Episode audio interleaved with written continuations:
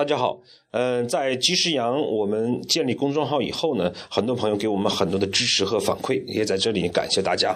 那么，呃，已经一个月之后了，那么及时阳为了大家能更好的收听，尤其是呃能够将老杨的一些。方式方法变为各位自己的方式方法能够用起来，所以呢，我们这次对呃及时阳进行了整个的改版。整体上呢，一三五我们讲全部都是第一次开播的语音类的，就是老杨的脱口秀了。呃，那么二四六呢，全部是第一天文章的精要版，就是第一天语音的精要版变成文章。呃，这样的方便，第一天我可能听完之后，第二天我再。从另外一个角度一天思考之后，我再看文章，进一步呃温故而知新嘛啊，进一步来了解这个文章的内容，然后接下来实施。呃，第一，那么每每每一每每个一天呢，都会有一个呃聚焦的节目内容，比如说周一我们讲关注在员工成长。啊，包括中高层，尤其是中高层的成长。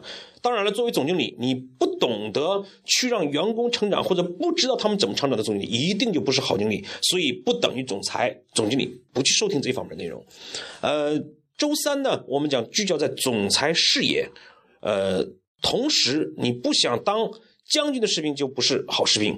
你作为一个员工，作为一个总中高层，你一定要理解、了解你的呃老板。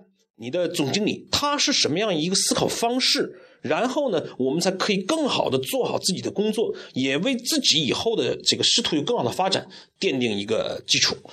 呃，周五呢，那我们叫思想会，就是分享啊，思维的分享汇聚，所以就是大杂烩了。我们可能会谈教育类问题。啊，教育孩子的问题，有可能谈夫妻吵架的问题，也可能是一些生活上的点点滴滴。我们怎么样用老杨的一些思维方法来解决我们生活上的小麻烦、小困境？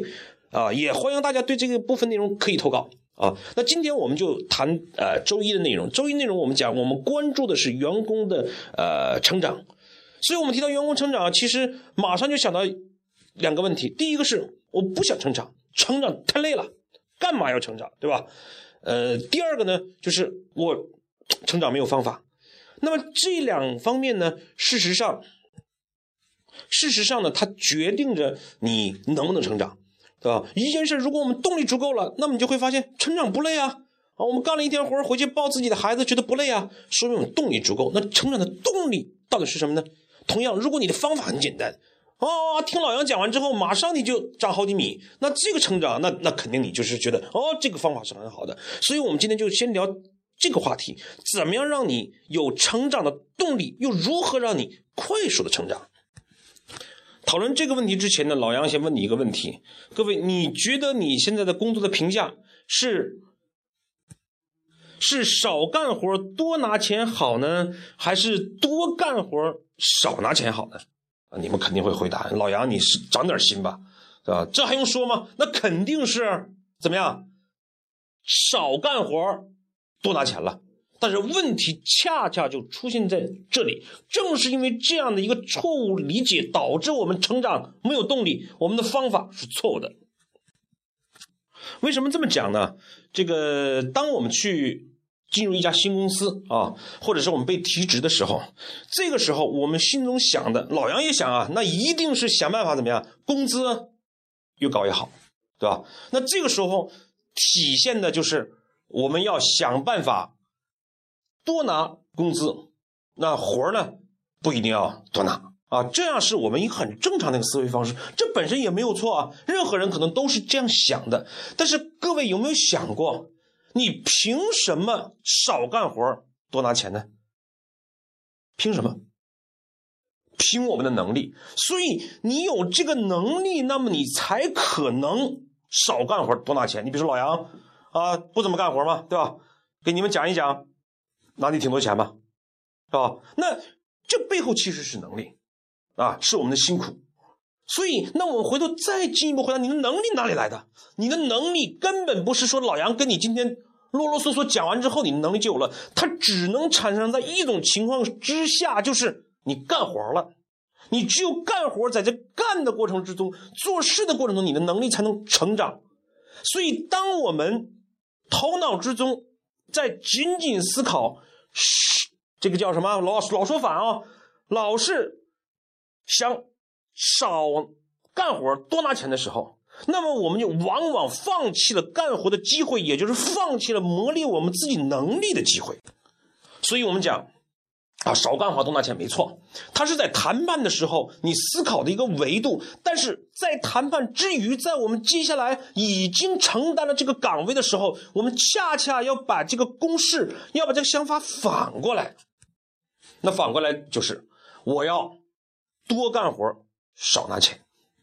所以这个时候，我们举个例子，比如说啊，我我年薪现在三十万，我进入一家公司，但是我进入公司之后发现我。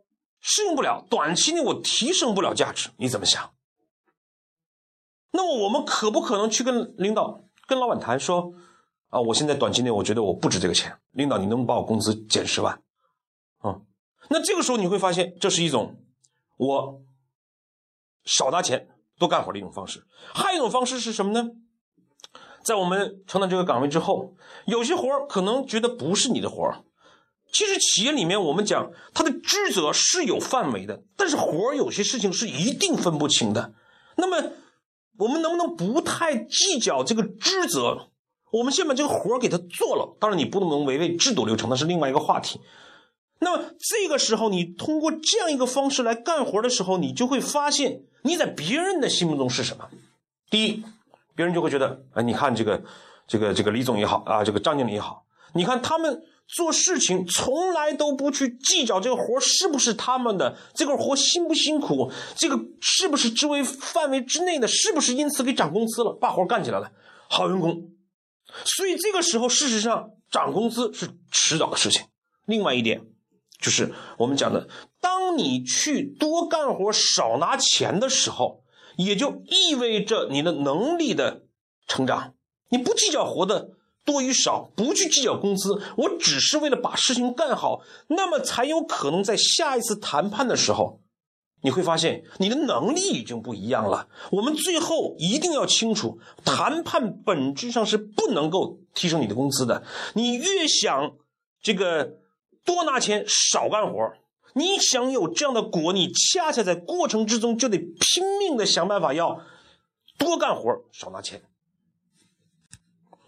所以啊，我们经常其实是把一件事情搞混淆了，就是我们把结果，我们想办法要呃多拿钱，少干活，在谈判的这样一个呃考虑点放到了我们过程之中，我们去工作的过程之中，因此呢就必然产生混淆。所以很多人你就会发现，他总是要呃职位明确啦，工资给了。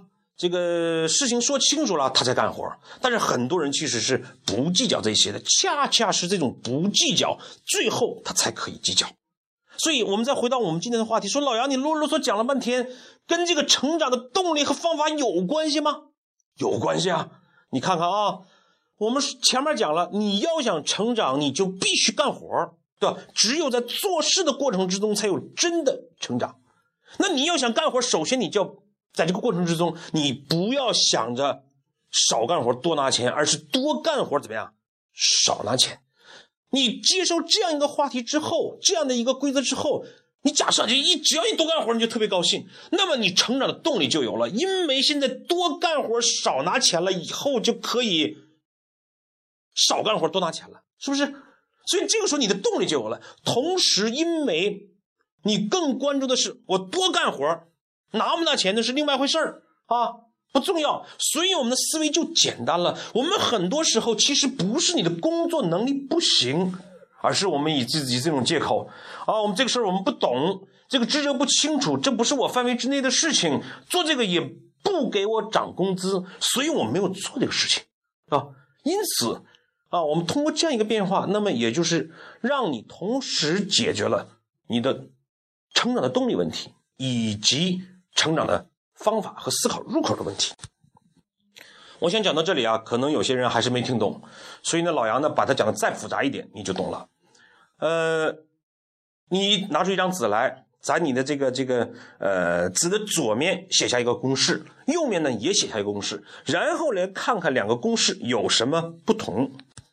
啊，左面写下来是什么呢？一个这个分数，呃。你上面的那个叫分子啊，上面那个写的是工资，就是你的收入。然后呢，你的分母呢是你干活啊，这两个字就是工资除以你的干活右面呢，你写下来一个公式，把这个颠倒过来，那颠倒过来就是干活除以工资。好，接下来你停下来，你好好想一想，把我的这个录音暂停，你看看这两个公式会带给你什么样的思考？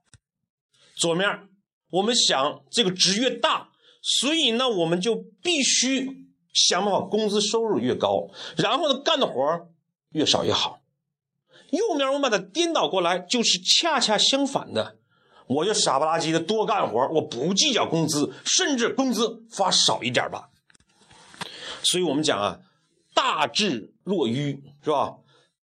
大道必反。很多时候啊，你往往认为极其正确的东西，其实恰恰就是错误的。